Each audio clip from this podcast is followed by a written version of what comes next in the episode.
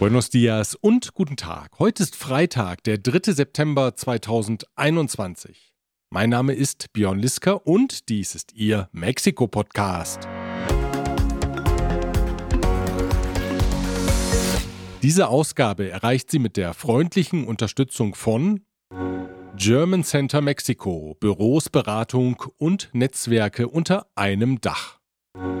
Rödel und Partner, ihre maßgeschneiderte Wirtschaftskanzlei. Global Mobility Partners, Ihr Spezialist für Umzüge von und nach Deutschland. Von Wobesser Isiera, Ihre Anwaltskanzlei mit einem spezialisierten German Desk. ICUNet Group, wir beraten, trainieren und begleiten Ihr Unternehmen und Ihre Assignees interkulturell weltweit. Halbzeit der Präsidentschaft von Andrés Manuel López Obrador. Die ersten tausend Tage liegen hinter ihm und hinter dem Land. Weitere tausend Tage folgen bis zum Ende der aktuellen Regierung.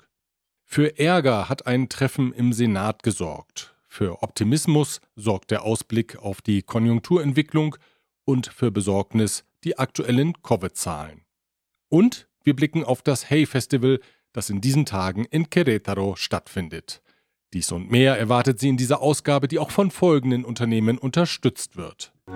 Store KM, die Online-Plattform für Elektrokomponenten und Werkzeuge nach VDE-Vorschrift. Kernliebers, der globale Technologieführer für hochkomplexe Teile und Baugruppen mit den Schwerpunkten Federn und Standsteile. König und Bauer Latam, Maschinen und Services für die Druck- und Verpackungsindustrie. Klöme.com, der Spezialist für IEC-Elektrokomponenten im Bereich Automatisierung und Energieverteilung. Evonik, ein weltweit führendes Unternehmen der Spezialchemie. Die Links zu den Homepages finden Sie auf mexikopodcast.info. Zufrieden hat Präsident López Obrador am Mittwoch auf die ersten 1000 Tage seiner Amtszeit zurückgeblickt. Wenn er jetzt gehen müsste, wäre er mit sich im Reinen, so der Präsident etwas nebulös. In den zurückliegenden drei Jahren habe die Regierung in vielen Bereichen die Weichen so gestellt, dass eine Rückkehr zum Mexiko vor seiner Amtszeit kaum denkbar sei. Wer, so fragte er, werde die staatliche Unterstützung für Senioren wieder einstellen, die Zahlungen an Studenten mit Behinderungen oder aus armen Haushalten zurücknehmen oder das Recht auf eine Gratisversorgung mit Medikamenten. Quiero decir que estoy satisfecho con lo que hemos logrado. Me podría ir tranquilo con mi conciencia porque ya hay cosas que son irreversibles, como para no ser tan tajantes, casi irreversibles. ¿Cómo le darían marcha atrás a la entrega de la pensión a los adultos mayores, aunque los conservadores no quieran, no les guste, si ya se elevó a rango constitucional. ¿Cómo van a darle marcha atrás a la pensión a las niñas, a los niños con discapacidad? ¿Cómo le dan marcha atrás a la entrega de las becas a estudiantes de familias pobres? ¿Cómo le dan marcha atrás a la atención médica, a los medicamentos gratuitos. Si está en la Constitución. Zudem stünden künftige Präsidenten unter Druck, rechtskonform zu handeln, sagte López Obrador. Denn sie könnten nicht nur wie in der Vergangenheit für einen Verrat am Vaterland juristisch belangt werden, sondern für jeden Rechtsverstoß. También ya se reformó la Constitución y el presidente puede ser juzgado por cualquier delito como cualquier otro ciudadano, ya no solo por traición a la patria. Und dazu gehöre ganz explizit nun auch die Korruption, die als schweres Vergehen eingestuft sei. Ya en la Constitución se estableció de que la corrupción es delito grave. Fast überschwänglich zählte López Obrador in seiner Regierungserklärung die wirtschaftlichen Erfolge auf, nach seinen Worten allesamt historische Erfolge, darunter die Auslandsinvestitionen, die Erhöhung des Mindestlohns, die Stabilität des Peso, die Staatsverschuldung und die Entwicklung an der Börse. Nehmt das, ihr Neoliberalen, und lernt davon, sagte er am Ende. récord histórico en remesas, récord histórico en inversión extranjera, récord histórico en incremento al salario mínimo, récord histórico en no devaluación del peso, récord histórico en no incremento de deuda, récord histórico en aumento del índice de la Bolsa de Valores, récord histórico en las reservas del Banco de México. Es como para decirle a los tecnócratas neoliberales, tengan para que aprendan. Auch regierungskritische Beobachter erkennen eine verantwortungsvolle Ausgabenpolitik an. Nicht wenige halten sie indes für zu strikt. Manche von denen, die zu Beginn der Amtszeit von López Obrador eine bevorstehende ruinöse Verschuldung an die Wand malten, klagen heute, die Regierung investiere zu wenig, um die Wirtschaft anzukurbeln. Einen Punkt in der Aufzählung des Präsidenten darf man aber sicher kritisch hinterfragen, nämlich den von ihm an erster Stelle genannten, die Rekordüberweisungen von Mexikanern aus dem Ausland in die Heimat sind kein Erfolg, weder für diese Regierung noch für die vorangegangenen. Wenn, dann sind sie ein Erfolg der Konjunkturprogramme in den USA. In der vergangenen Ausgabe hatten wir vom Personalkarussell in der Regierung berichtet und das steht immer noch nicht still. In dieser Woche trat der juristische Berater der Regierung zurück, Julio Scherer Ibarra. Er will nun wieder als Anwalt arbeiten, über die Motive seines Rücktritts wurde nichts bekannt. Scherders Aufgabe war es, Gesetze und andere Initiativen der Regierung juristisch wasserdicht zu machen. Große Projekte wie das Zurückdrehen der Energiereform und die neuen Regelungen für den Elektrizitätssektor gingen über seinen Schreibtisch. Auch die geplante Erfassung der biometrischen Daten der Handynutzer wurde von ihm begleitet. Wie wasserdicht oder juristisch unanfechtbar die Gesetze sind, müssen jetzt die Gerichte entscheiden, denn gegen praktisch alle haben Betroffene Klagen eingereicht.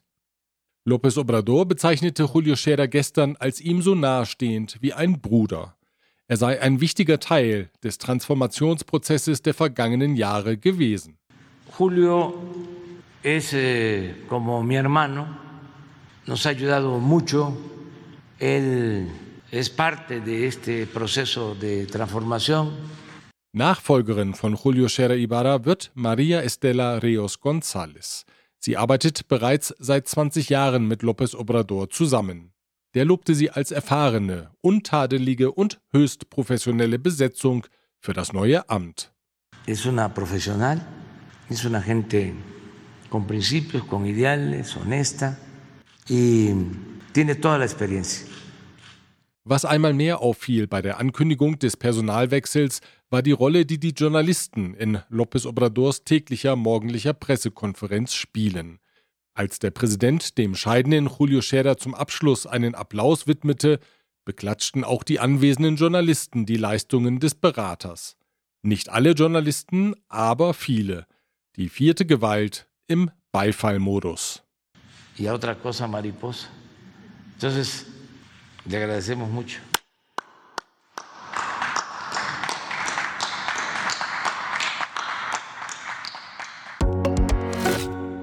Für Ärger hat die Einladung des Parteichefs der als nationalkonservativ und rechtspopulistisch geltenden spanischen Partei Vox in den mexikanischen Senat gesorgt. Am gestrigen Donnerstag kam Santiago Abascal mit einigen Senatoren der Parteien PAN und PRI zusammen. In der PAN hat das zu ernsten Spannungen geführt. Der aktuelle Parteichef Héctor Larios und der ehemalige Parteichef Gustavo Madero kritisierten das Treffen, die PAN teile die menschenverachtenden Ansichten der Vox nicht, hieß es.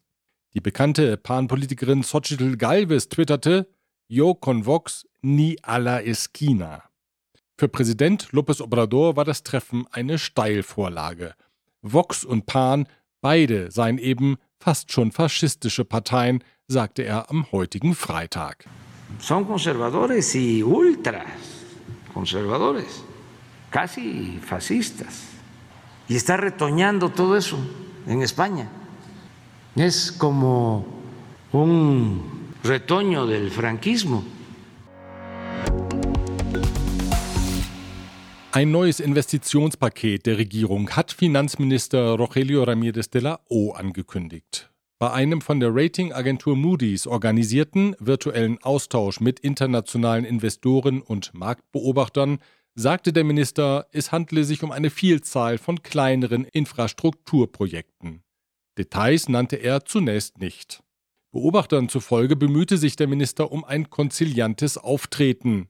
Vielleicht habe die Regierung in der Vergangenheit ihre Absichten nicht immer ausreichend kommuniziert, gab er zu.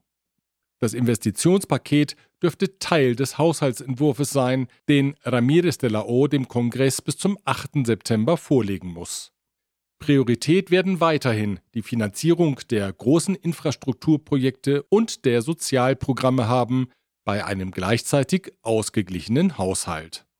Wenn die Investitionen auch in Bundesstaaten mit Regierungen fließen, die nicht der Morena angehören, dürfte sich das Verhältnis zwischen Nationalpalast und Lokalregierungen etwas entspannen, hoffen einige Beobachter. Zu weit allerdings wird Ramirez de la O den oppositionellen Bundesstaaten nicht entgegenkommen, meinen andere Beobachter. Denn was jetzt verabschiedet wird, wird 2024 feierlich eingeweiht und 2024 ist bekanntlich das nächste Wahljahr. Da möchte vor allem Morena glänzen.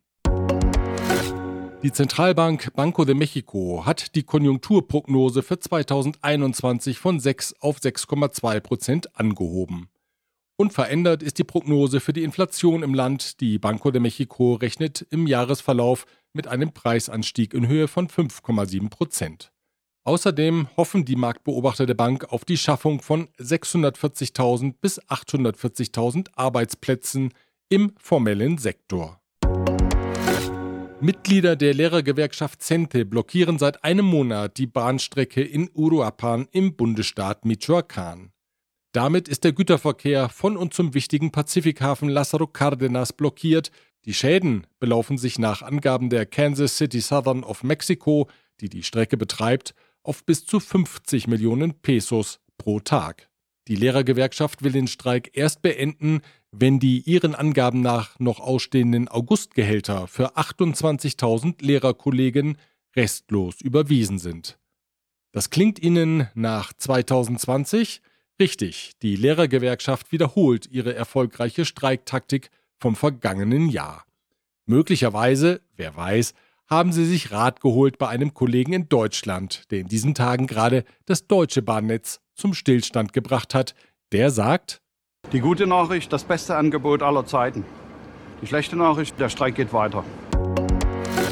Im Bestreben, die Impfkampagne auf hohem Niveau zu halten, hat Mexikos Zulassungsbehörde Cofepris jetzt auch den neu entwickelten kubanischen Impfstoff Abdallah gegen das Covid-19-Virus zugelassen. Damit sind praktisch alle weltweit verfügbaren Impfsubstanzen im Land zugelassen. Trotz der Anstrengung, nun auch die Bevölkerungsgruppe der 18- bis 29-Jährigen in zahlreichen Teilen des Landes zu impfen, gingen zuletzt die Sterbezahlen nach oben. Am Mittwoch starben innerhalb von 24 Stunden 1177 Menschen an Covid. Dazu dürfte erfahrungsgemäß eine nicht unerhebliche Dunkelziffer kommen. Der Virusexperte der Regierung, Hugo López Gatell, gab sich dennoch optimistisch und sprach davon, dass die Neuerkrankungen zurückgingen. In der Bevölkerungsgruppe der bis zu 18-Jährigen sei Covid weiterhin kein ernstes Problem, so López Gatell. Die mit Abstand wichtigste Ursache für Sterbefälle seien weiterhin die Unfälle. Los accidentes son la causa número uno. Lo han sido por muchos años. Los accidentes son la causa número uno de mortalidad en personas menores de edad. Die Richter am obersten Wahlgericht haben erneut ihren Kollegen Reyes Rodríguez Mondragon zum Vorsitzenden gewählt. Nach personellen Turbulenzen an dem Gericht war er zunächst zurückgetreten. Wir hatten darüber berichtet. Gestern nun stimmte das Richtergremium in einer neuen Geheimwahl einstimmig für Rodríguez Mondragon. In einer ersten Stellungnahme nannte er die Stärkung der Autonomie des Gerichts als dringlichste Aufgabe, ein Seitenhieb auf Präsident López Obrador, der die Richter kürzlich als ungeeignet bezeichnet und sie zum Rücktritt aufgefordert hatte. Der Staatspräsident und der Vorsitzende Richter werden sicher noch Gelegenheit haben, ihre unterschiedlichen Meinungen auszutauschen, López Obradors Amtszeit endet Anfang Oktober 2024, die von Rodríguez Mondragón 30 Tage später. Berichtet hatten wir in diesem Podcast über die Klage der mexikanischen Regierung gegen US-Waffenhersteller vor einem US-Gericht. Das Gericht in Massachusetts hat die Klage angenommen. Zunächst haben nun die US-Produzenten Gelegenheit, Argumente für ihre These anzubringen, dass US-Gerichte nicht zuständig sind und die Klage damit obsolet ist. Mit einer Entscheidung über die formelle Aufnahme oder Zurückweisung des Verfahrens wird nicht vor März 2022 gerechnet. Ein Fenster zur Welt voller Optimismus. So präsentiert sich das diesjährige Hey Festival Querétaro, das noch bis zum Sonntag in hybrider Form stattfindet.